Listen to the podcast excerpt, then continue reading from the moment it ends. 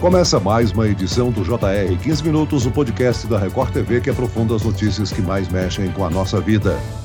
Nesta terça-feira começa oficialmente a campanha eleitoral. Agora os candidatos e partidos vão poder divulgar suas candidaturas na internet, realizar comícios e distribuição de material gráfico, por exemplo. No entanto, todos devem estar atentos às restrições impostas pela legislação, que prevê multas e até penalizações em caso de irregularidades. Faltando pouco menos de dois meses para as eleições gerais, o que é permitido segundo o calendário eleitoral. Como o eleitor deve se preparar para votar? Para entender o que muda com o começo da campanha eleitoral 2022 e a importância da propaganda, o 15 Minutos de hoje conversa com a secretária de Comunicação Social do Tribunal Regional Eleitoral de São Paulo, Eliana Passarelli. Bem-vinda ao podcast, Eliana. Olá, muito obrigada. Quem nos acompanha nessa entrevista é a repórter da Record TV em Brasília, Narla Aguiar. Bem-vinda, Narla. Olá, Celso. Oi, Eliana. Obrigada pelo convite. Um prazer participar do podcast, ainda mais com esse tema tão importante, nesse momento tão importante que nós estamos vivendo, que é o período das eleições. Eu já quero aproveitar a oportunidade e perguntar para a Eliana: com o fim das convenções partidárias, agora os candidatos poderão oficialmente realizar suas propagandas eleitorais. Com a expansão da atuação de muitos deles nas mais variadas redes sociais, como a Justiça Eleitoral está preparada para fazer o monitoramento desses canais de comunicação com o eleitor, Eliana? Bem, Nala, é, realmente começa a propaganda eleitoral, agora todos os candidatos poderão né, se mostrar oficialmente para os eleitores, apresentando as suas campanhas. E esse meio todo das campanhas, isso tem uma regulação, muitas vezes os próprios candidatos, né, eles se autofiscalizam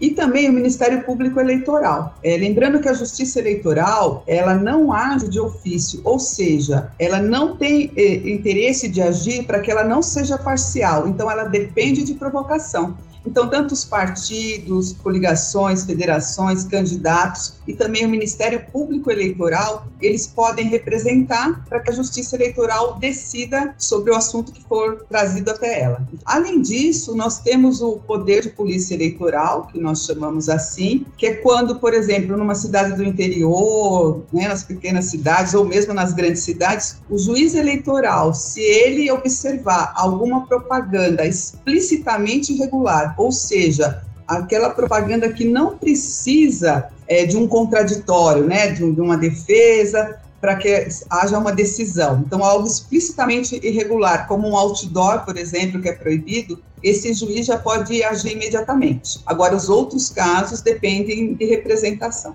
O que, que é permitido, o que é proibido na campanha eleitoral? Há várias possibilidades da campanha, mas a legislação ela proíbe, por exemplo, bens públicos, postes, viadutos, passarelas, tudo isso é proibido. Não pode nem pendurar nenhum tipo de propaganda, não pode ter pichação, inscrição a tinta. É, nos bens de uso comum, também não é permitida a propaganda. Então, os bens de uso comum são aqueles que toda a população tem acesso. Então, por exemplo, teatros, templos, cinemas, ginásios, estádios, a propaganda também é proibida. É possível a propaganda móvel nas ruas, aquela propaganda através de distribuição de folhetos ou mesmo uso de bandeiras, mas tem também uma limitação que essa propaganda só pode ser feita das seis da manhã até as 10 horas da noite, porque isso caracteriza a mobilidade, não pode ter esse material fixo. Então, assim, é, praticamente na rua, o candidato ele não pode fazer nada, a não ser os comícios, as reuniões públicas. Os carros de som também estão proibidos, eles só podem funcionar se for num comício, numa passeata ou numa carreata. Agora, o carro de som sozinho ele não é permitido. Também os shows mistos são proibidos, então são aquelas grandes concentrações de pessoas com animação de artista. Então, isso a lei veda. Embora ela permita que haja um evento de arrecadação de determinado partido partido, ou mesmo a federação ou coligação, mas é aquele evento restrito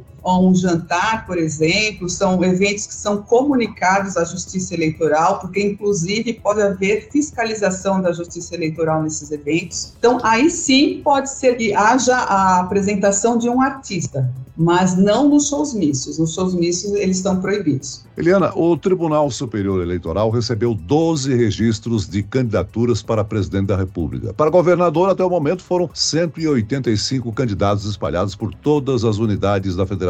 Agora, Eliana, uma vez apresentado o registro, ele ainda deve ser julgado pela Justiça Eleitoral. O que pode deferi-lo ou não? Qual é o prazo para o julgamento de todas as candidaturas e o que pode impedi-las? Bem, o prazo é um prazo muito exíguo, nós vamos é, trabalhar bastante para cumpri-lo, mas é um prazo muito difícil, porque é 12 de setembro. Só lembrando que os pedidos de registro eles dão entrada nos tribunais, para governador, senador, deputado federal e estadual, ele entra em cada TRE de cada estado e no TSE entra os pedidos para presidente da República. Então nós temos esse prazo de 12 de setembro e nesse momento agora da avaliação desses pedidos será analisado as condições de elegibilidade, se o candidato atende aquelas condições, então idade mínima, é, nacionalidade, tudo isso é observado agora. E também se ele não incorre nas inelegibilidades né? São várias inelegibilidades, às vezes teve conta desaprovada assim, enquanto foi prefeito, então que situação se encontram essas contas,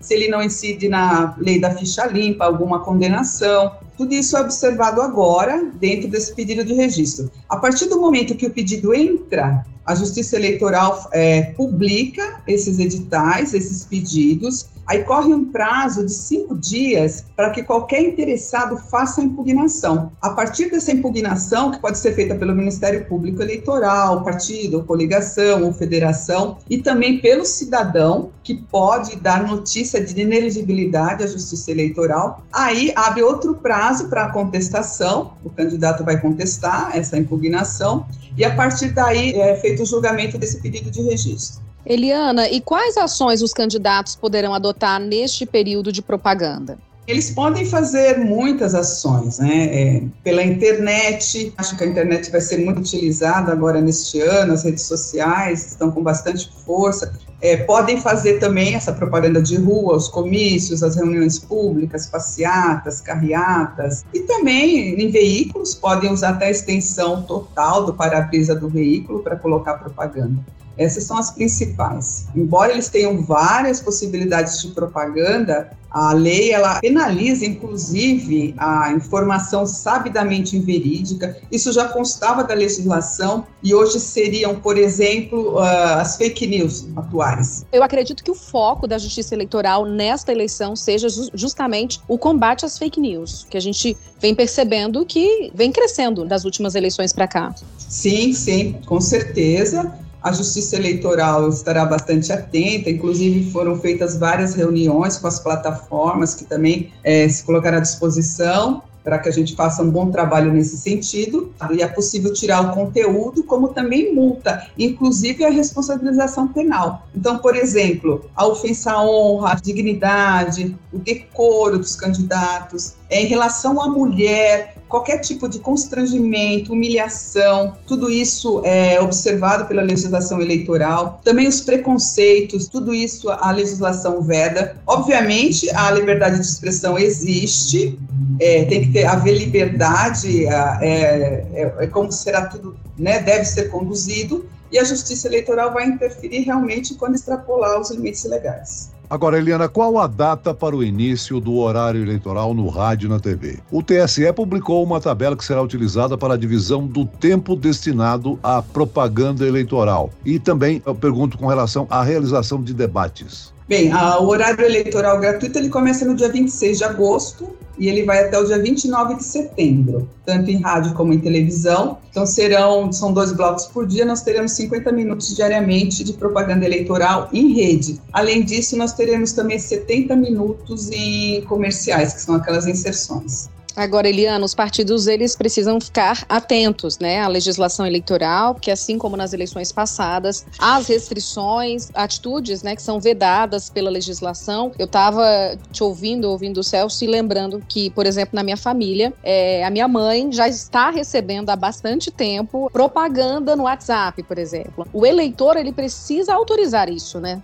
Na verdade, o candidato quando ele distribui, ele tem que fazer todo é, esse cadastramento de forma gratuita, né? Ele não pode contratar empresas para fazer isso. Caso a pessoa não queira receber, ele tem que parar com esse envio, né? Ele está sujeito, inclusive, à multa né? se ele continuar com essa prática. Agora, se uma pessoa estiver perturbada pelo acesso excessivo de um candidato, ela denuncia a quem, hein, Eliana? Nós temos um aplicativo agora que está entrando em funcionamento, que é o Pardal, e esse aplicativo ele permite a denúncia de várias formas. Então ele pode denunciar, essas denúncias são encaminhadas ao Ministério Público Eleitoral, como a Justiça Eleitoral também toma conhecimento dessas denúncias. Então é importante que as pessoas que se sentirem incomodadas com determinadas campanhas façam a denúncia, é, se tiverem como é, trazer elementos de prova, fotos, textos, o que estiver ocorrendo, para que a Justiça Eleitoral possa apurar. E Eliana, existem novidades ou regras para as eleições gerais de 2022? Assim, tem mudanças em relação às eleições anteriores? Olha, principalmente em relação à coligação para eleição proporcional, porque é a primeira eleição geral sem a sem coligação, apenas para eleição majoritária, né? Embora já tenha sido utilizado na eleição municipal, para geral é novidade. Também os votos que forem dados para as mulheres e negros serão contados em dobro nos próximos anos para recebimento do fundo partidário, do fundo eleitoral. Essas são duas novidades.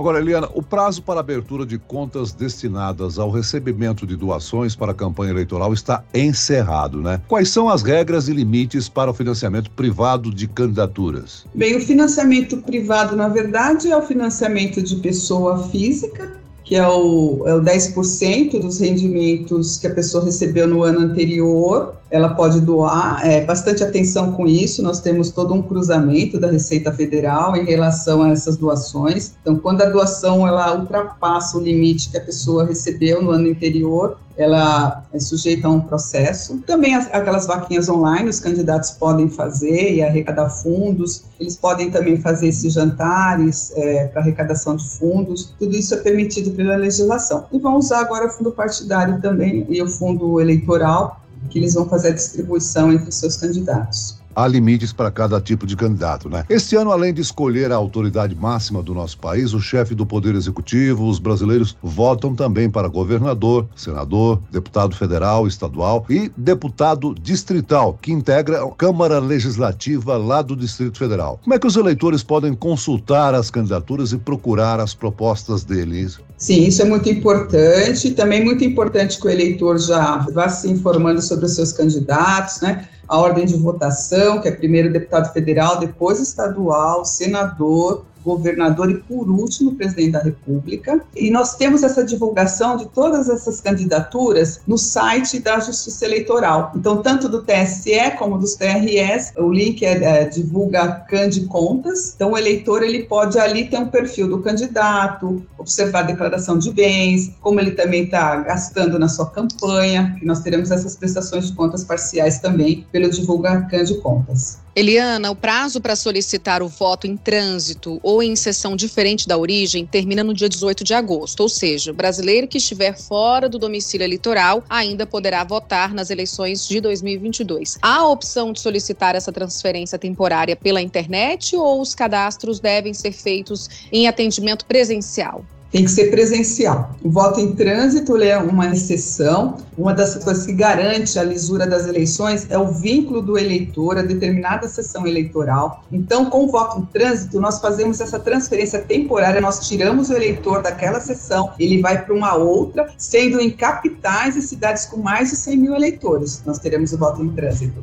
Então, é importante que ele compareça a ao cartório eleitoral mais próximo de onde ele estiver e ele faz essa transferência. Eliana, faltando menos de 50 dias para as eleições 2022, a partir do dia 30 de agosto, o eleitor poderá consultar o seu local de votação pela internet e pelo aplicativo. E aí vai ter bastante tempo para planejar o voto, principalmente para quem vai às urnas pela primeira vez, não é? Sim, é importante que o eleitor faça essa consulta. Muitas vezes nós temos algumas mudanças de locais de votação, ou são fechados por algum motivo, até alguma escola que foi desativado e esses eleitores são transferidos. Então é importante que ele consulte pelo site ou pelo aplicativo e-título. Esse aplicativo tem várias funções, inclusive se ele fez a biometria, ele tem a foto no aplicativo e isso serve como documento de identificação também no dia da eleição. Muito bem, nós chegamos ao fim desta edição do 15 Minutos. Eu quero aqui agradecer a participação e as informações da secretária de Comunicação Social do Tribunal Regional Eleitoral de São Paulo, Eliana Passarelli. Obrigado, Eliana. Eu que agradeço pela participação.